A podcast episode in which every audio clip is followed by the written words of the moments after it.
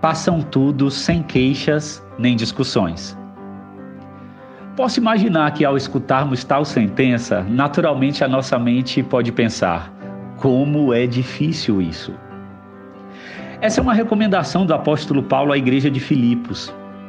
Seria muito simplório recomendar tal atitude sem que existisse uma base sólida que tivesse poder eficaz para retirar os nossos ouvidos do costumeiro hábito de receber uma informação e nada fazer com ela. Claro, sabemos que é difícil gerir todas as recomendações, conselhos e dados que recebemos por dia. Tem sido exaustivo, por exemplo, guardar e praticar todas as recomendações de higiene e cuidados oriundos da pandemia. Elas têm ocupado um lugar extra em nossas rotinas. É verdade, não tem sido fácil. Mas compreender a raiz, a origem, a fonte de onde uma informação vem pode fazer toda a diferença no grau de importância dado pelas nossas mentes e corações. Para que um ensino se materialize na prática, preciso me perguntar qual o grau de importância que tenho dado a isso. Pois é, sabemos que fazer tudo sem queixas, sem discussões, sem murmurações pode alterar a rota do nosso dia. Pode dar uma nova vida ao relacionamento de pais e filhos, Fazer tudo sem reclamar e sem murmurar pode significar uma nova fase para o relacionamento conjugal. Ou melhor, por que não dizermos que esse comportamento pode até salvar casamentos? Fazer tudo sem queixas e nem discussões restaura o ambiente saudável do café da manhã em casa. Manter a paz no lar, mesmo em tempos de pandemia, é também declarar a salvação que está em nós. Aqui está a prensa que esmaga a natureza pecaminosa e nos impulsiona para a prática do comportamento de paz. Quando Paulo diz: façam tudo sem queixas e nem discussões, é importante observar as palavras que precedem essa sentença. No capítulo 2, no versículo 12, encontraremos a seguinte frase: Ponham em ação a salvação de vocês, com temor e tremor pois é Deus quem efetua em vocês tanto querer quanto realizar, de acordo com a boa vontade dele. Ora, o nosso esforço em fazer todas as coisas sem reclamar e nem discutir vem da salvação que nos foi dada pela graça.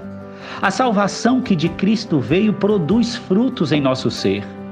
O Senhor Deus produz por meio do seu Espírito que em nós habita e nos marca com a herança da salvação o desejo, a vontade, o empenho por relacionamentos sem queixas e reclamações. Habita em nós o Espírito Santo, o Consolador, o Ajudador, o fornecedor da paz que excede todo entendimento. É por meio dele que podemos escutar essas palavras que dizem: ponham em ação a salvação de vocês com temor e tremor. A nossa salvação deve ser colocada em prática. A nossa salvação deve ser expressa com nossos esforços para com a obediência. Não faremos isso para sermos salvos, pelo contrário, porque salvos somos, colocaremos a nossa salvação em ação. Para que vamos nos esforçar para fazer tudo sem queixas e discussões? Se salvos já somos, os versículos 15 e 16, como martelos, rompem os pensamentos pecaminosos que sondam o nosso coração, dizendo: façam tudo sem queixas nem discussões, para que venham a tornar-se puros e irrepreensíveis. Filhos de Deus inculpáveis no meio de uma geração corrompida e depravada, na qual vocês brilham como estrelas no universo, retendo firmemente a palavra da vida. Somos salvos, estamos sendo salvos e seremos salvos. Nascemos de novo, estamos sendo santificados e seremos glorificados. Para isso, brilharemos por meio da forte luz que sairá das nossas ações, que tem a sua motivação cravada na cruz do Calvário. Colocaremos a nossa salvação em ação porque a boa árvore naturalmente produz bons frutos. Não nos amoldaremos aos comportamentos impulsionados pelo ambiente de pandemia. Esse é o padrão do mundo. Nesse tempo difícil que vivemos, nos comprometemos, Senhor, em transformarmos as nossas relações, fazendo tudo sem queixas e nem discussões, para que nossas obras brilhem e apontem para o Senhor que estás nos céus. Não é fácil termos essa atitude, mas vamos pedir ajuda àquele que, como homem, venceu todas as fraquezas e nele não houve pecado algum. Ele tem autoridade e poder para nos ajudar e nos conduzir a essa prática, que é fruto da salvação. Jesus, pedimos ao Senhor que derrame sobre nós doses ainda mais generosas do seu amor. Aumente o nosso amor em conhecimento e em percepção, para que consigamos discernir o que é melhor, a fim de sermos puros e irrepreensíveis até o dia de Cristo. Nos torna fartos nos frutos da justiça, fruto que vem por meio de Jesus, para a glória e louvor de Deus. Senhor, nos ajuda a fazermos tudo sem reclamar, sem queixa, sem provocar discussões.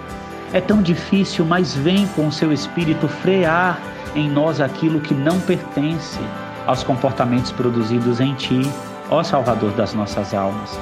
Aquieta a nossa alma, aquieta o nosso coração, nos enche de domínio próprio, de tolerância nesse tempo. Nos ajuda a cultivar e manter a paz mesmo quando o ambiente não está favorável.